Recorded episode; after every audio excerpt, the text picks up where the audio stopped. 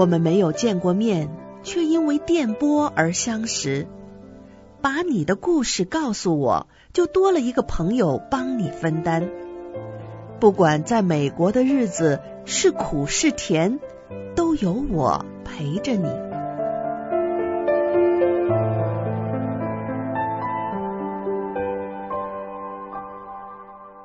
明明信箱，mailbox 明明 at gmail dot com。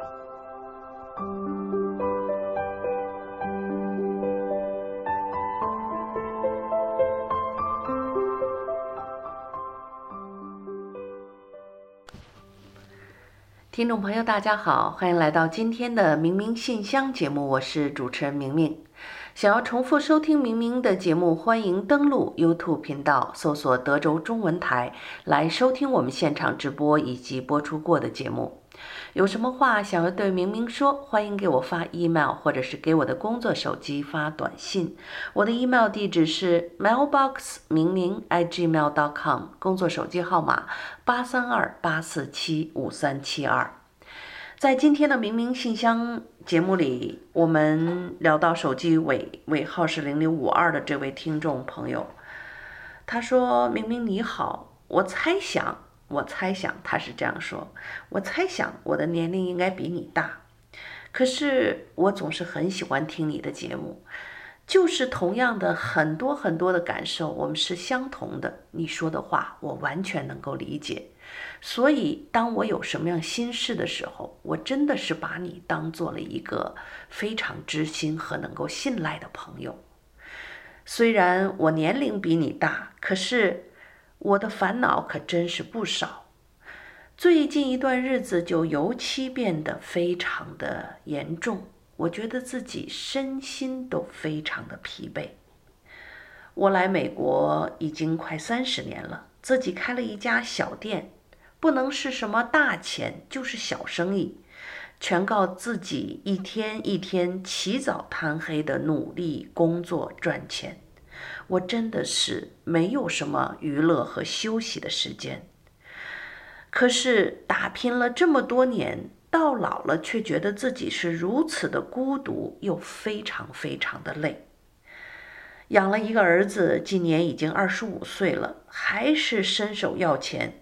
从来都不理解父母的疾苦，哦，不能够说父母从来都不理解母亲的疾苦，因为我们的家就我一个人主要工作，丈夫以前是上班的，看我这边能挣点钱养家，就选择提早退休了，所以丈夫现在有空就和朋友们出去打打牌，还打打乒乓球，开心的日子过得不错。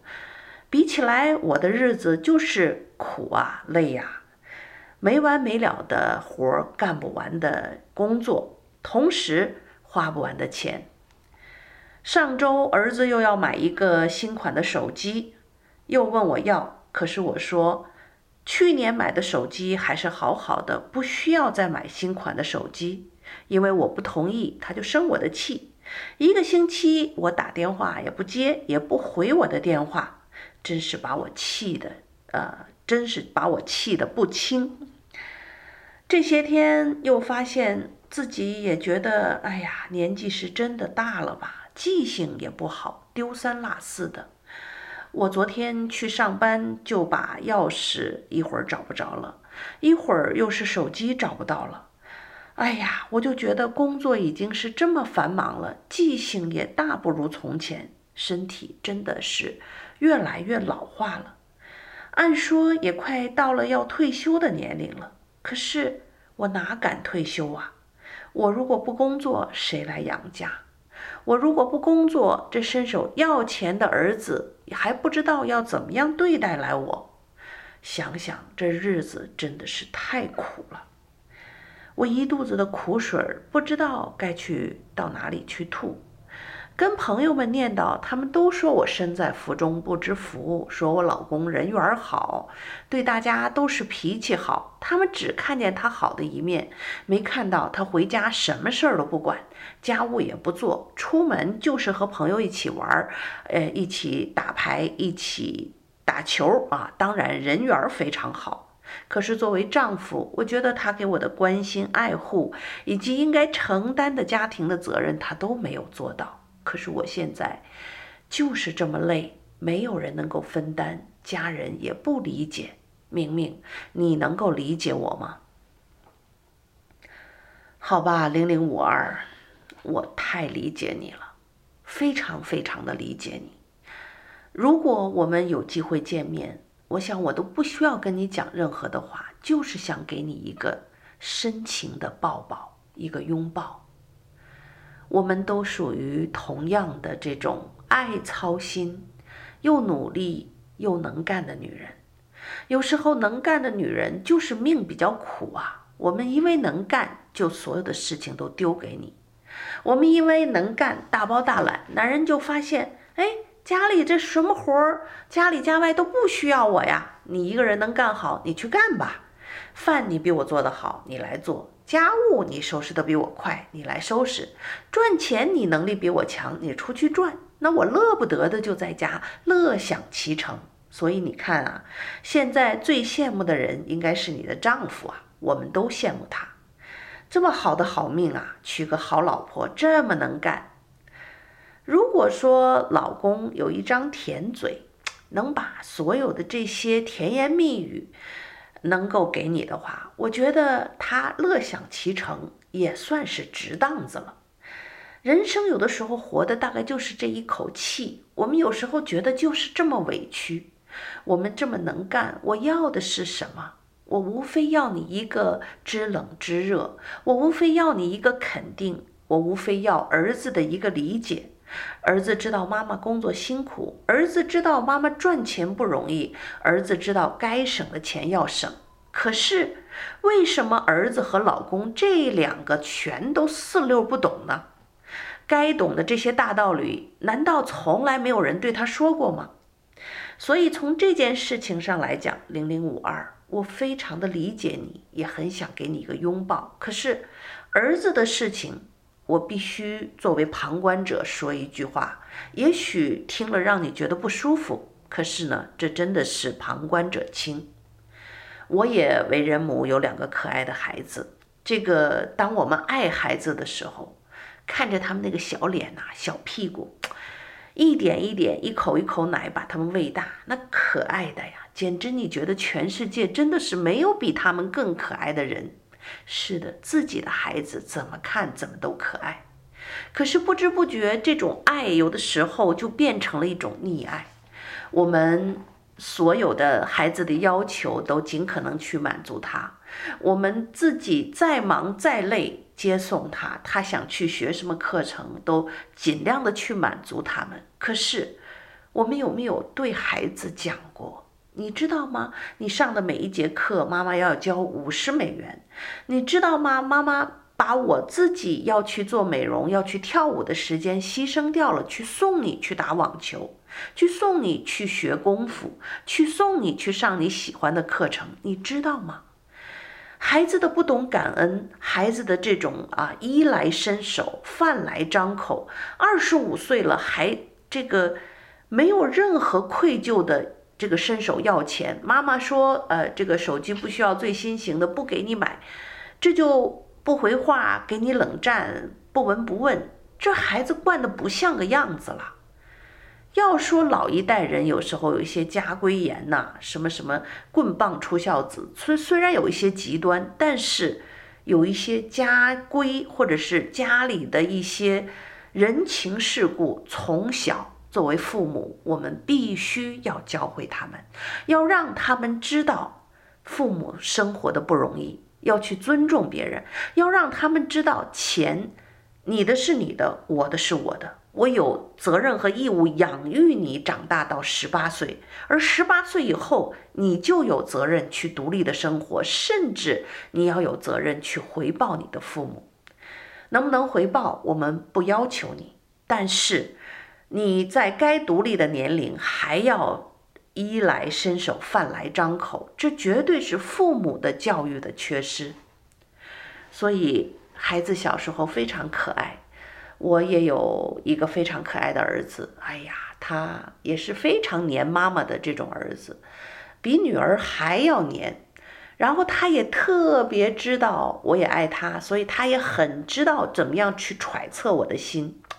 比如说，他晚上让你让我陪他睡觉，那我说你是大孩子了，你要自己睡，那他就会想尽这个办法去达到他的目的。比如说，又又又从来从从卧室跑出来了，站在楼梯上喊妈妈，我就很生气，我说干嘛？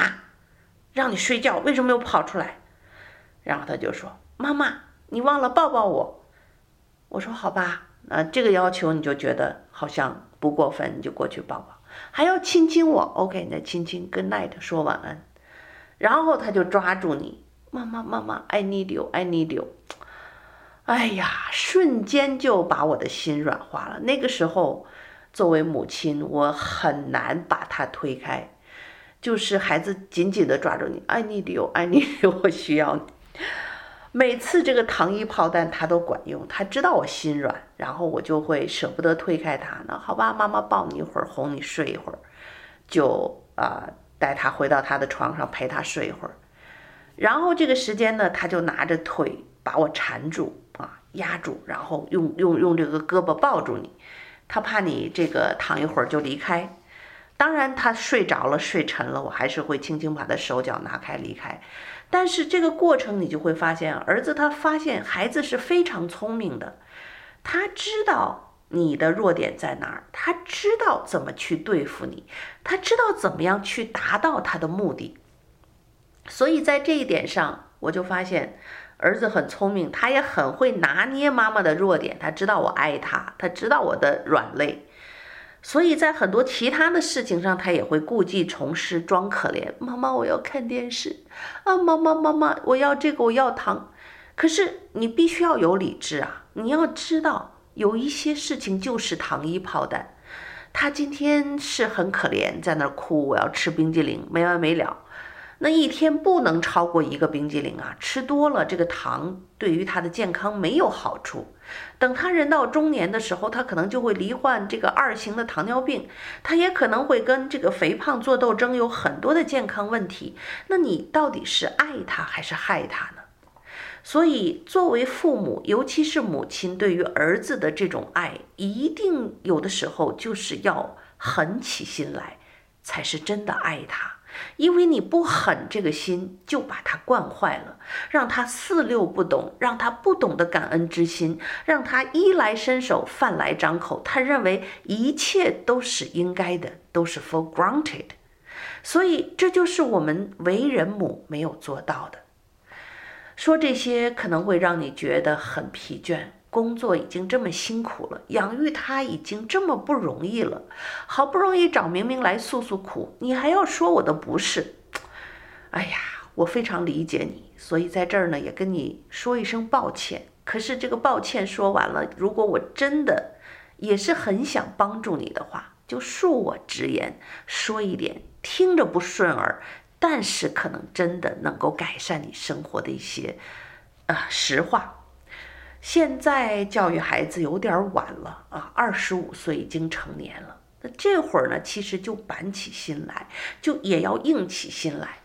如果二十五岁的孩子还不能够独立生活，我说句难听的话哈，其实你去养老院也好，或者是那些老年中心去遛遛弯儿，跟那些有病的老年人去聊一聊，有时候什么叫病来如山倒？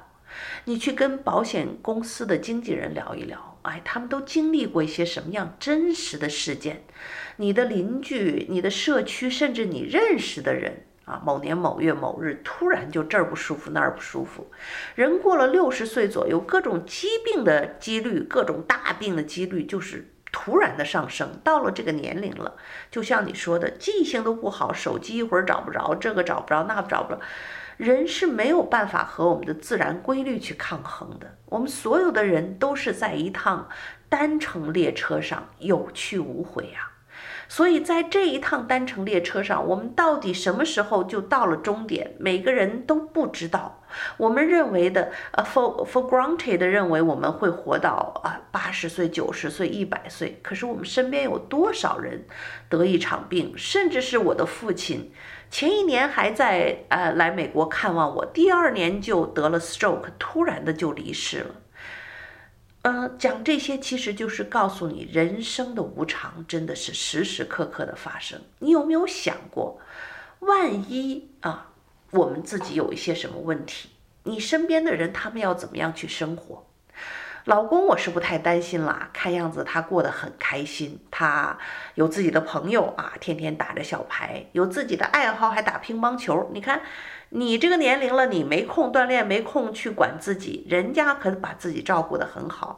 你哪天有个三长两短，人家依然过得乐乐乐不得的，他的生活你不用担心，甚至拿着你剩下的这个留下的房子啊、财产呐，啊，这个到了人家老早的就退休了，你看着没有，什么都不缺。倒是你有没有好好照顾自己？你有没有想想，你要有什么三长两短，儿子该怎么办？他如果没有自立的能力，谁来照顾他？谁来养育他？你的丈夫，如果你是家里的顶梁柱，你有什么问题？丈夫没有工作，要你的收入来养；儿子要要用你的收入来去养。这家里没了你，他们还怎么活呀？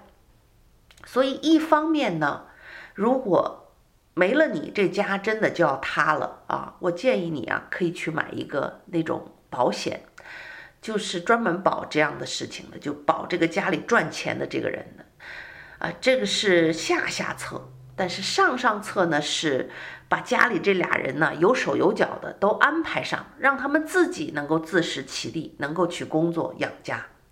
丈夫呢，我觉得就别指望他了啊，看样子人家提前退休，日子过得挺平静，挺好的。您给人添堵添路乱，让他赚钱，人家不愿意，不高兴，还影响夫妻感情。然后呢，后院起火，你自己出门工作上班，这心情就更堵了。现在看来呢，这个挺大一个问题。上礼拜没给儿子买新手机这件事儿，让你是最堵的，也是这件事情让你呢，真的是看来非常的烦恼，而且百思不得其解，没有地方去疏解这样的烦恼，所以呢，才。给明明发了这么多的短信，所以这个儿子的事情呢，我觉得现在你还是要规矩规矩他，没有规矩不成方圆。二十五岁了，他有手有脚，我不知道他的这个教育背景怎么样，除非他现在要深造，继续去学习，老妈可以养，啊，当然也可以申请。现在读书也有很多的助学贷款呐，各种各样，连我自己现在都在业余时间在上网课，在读书。这个年龄我都可以读，二十五岁的他更可以读。如果说他二十五岁之前已经有过一个相当的学历，有自己属于自己的专业，能够出去应聘这个这个方面的工作，就要拉着他出去应聘找工作，督促他去找工作，自食其力。如果不能够一下子找到这种梦想中的工作，或者他所学的专业，比如有的人学的这个专业是相当的冷门。儿、呃，你想一下子就做到这个这个专业，你没有这个工作经历的话，有时候很难找到合适的工作。一定记得呢，不要这个眼高手低，要学会这个迂回战术去曲线救国。就是说，先找一个在他想去的这个专业的大公司去打工，哪怕先打一个这个最基本的办公室职员啊，哪怕就是一个一个打杂的，哪怕是一个一个 assistant 的一个。呃，一个这个公司里的一个最低级的员工啊，不管是什么样的员工，哪怕是送货的，先混进这家公司，然后呢，以自己工作的出色的表现和在这儿工作的履历，你工作兢兢业业一年以后，你这样就和你一个小白丁，从来没有任何工作履历的人不一样了，然后你就可以申请去调转，在同一家公司里调转职位是更加容易的。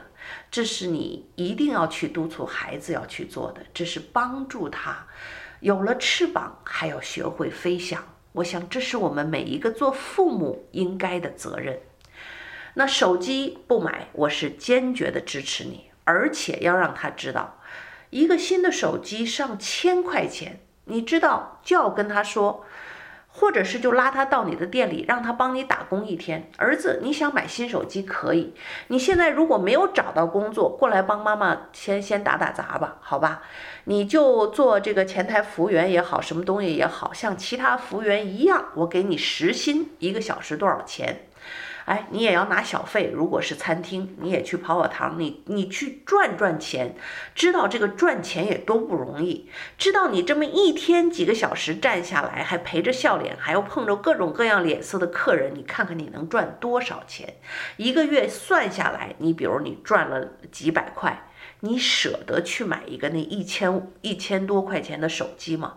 你是不是舍得？啊，舍得也当然可以，你存，你赚，你用自己的劳动去换取你的新手机。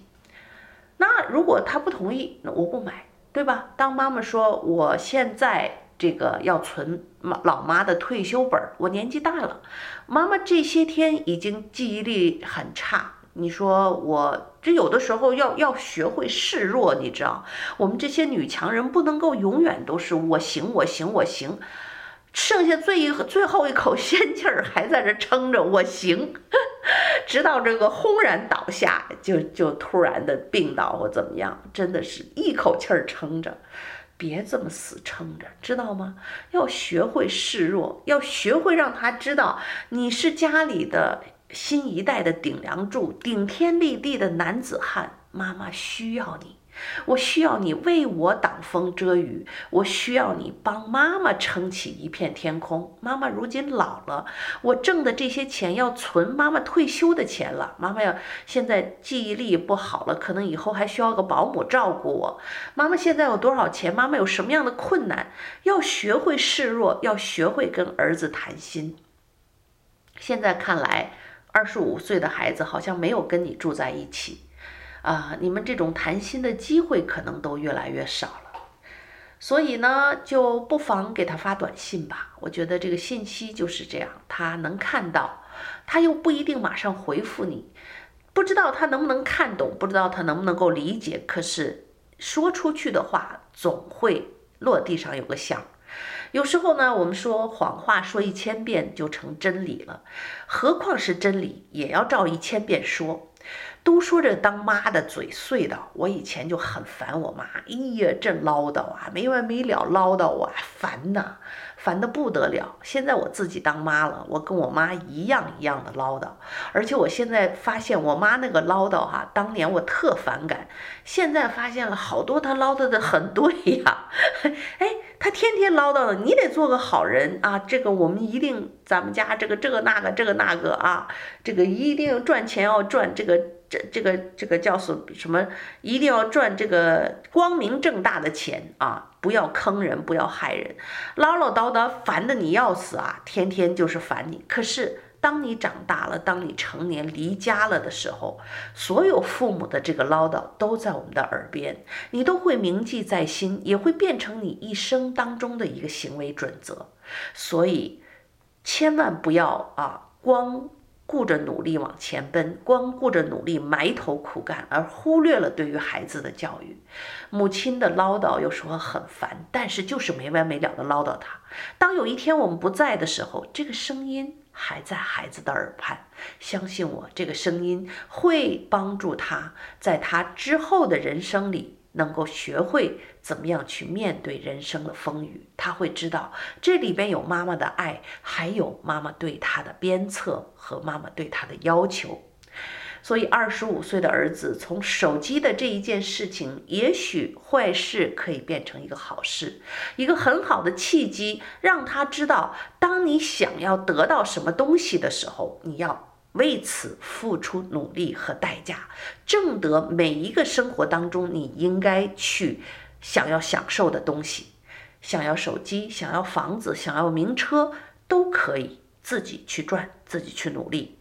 当他知道真正赚钱的辛苦和不容易之后，你都不用再说他，他就会算计啦，他就会知道了，手里的手机用的挺好的，刚刚用了还不到一年。不需要换一个更什么新的手机了，他就知道要省钱了，他知道干活不容易了，所以这一定是我们做妈妈的责任呐。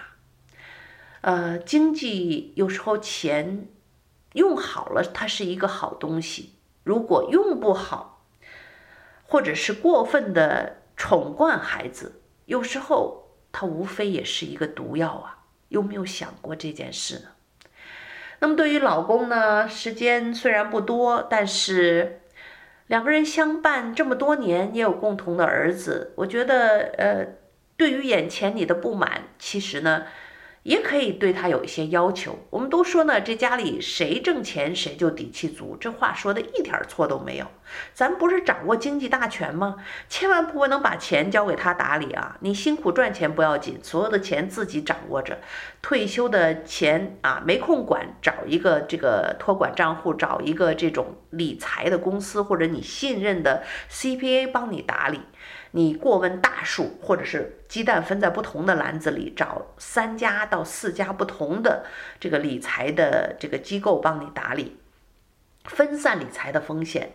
第二呢，就是老公这块儿对他有要求啊，你啊没事儿打打牌，什么什么。这个打打乒乓球开心的不得了，打牌玩不玩钱呢？如果有输赢的话，一定要对他有限制。老公呢，你也是一样，这一个月花销多少钱？家里的花费你负责买菜，哎，大概多少钱就够了，不要给他过多多余的花费。对于儿子的态度是一样的，你想要过多的花费，可以自己去赚啊。老娘这么辛苦赚的钱，我还要存我的退休老本儿。我今年年纪已经不小了，就告诉他，OK，我现在年纪年纪大了，已经很累了，我预计要退休了，我要存我的退休老本儿。现在我的退休钱不够，你不可以乱花钱，好吗？我们赚钱的人至少还有这个底气，可以去要求他。儿子和老公都是一样，你没有要求，他们就蹬鼻子上脸。人都是这样啊，这个不能过分的宠惯，从儿子到老公，要宠惯的只有一个人，那就是你自己。累了就说我累了，想哭我就哭一下。该示弱就示弱，工作上也是如此，辛辛苦苦，什么事儿都亲力亲为。如今年纪不小了，手机也会丢三落四，钥匙也找不着，这都是我们身体在日趋衰老的一个明显的迹象。该请人能够干的事情就请人来干，一天或者是一个礼拜，哪怕休息那么一两天，一天当中哪怕找个人替你两个小时、三个小时，就两个小时，然后这两个小时呢，用来去好好的疼爱自己，去锻炼一下身体，去做个美容，给自己理个发，去做个美丽的指甲，去这个。做一件自己喜欢的事情，是去听音乐会，还是去跳个舞，还是找个闺蜜吃一顿浪漫的闺蜜们的美好的晚餐，或者是下午茶，就要对自己好一点儿。这个世界唯一要宠惯的人、宠溺的人就是你自己，而对于其他的人，千万不要啊给他们惯坏了。我觉得这大概是我们慢慢年长之后才会慢慢学会的一个非常重要的事情。我知道我年龄比你小，可是我仍然想这个良药苦口的说一些这样特别直白的话，希望你能够理解我，也非常希望你真的能够听得进去，然后让自己的余生过得沉稳啊，又开心，又能够平平静静、自给自足的过好自己退休的生活，这是我最大的一个愿望。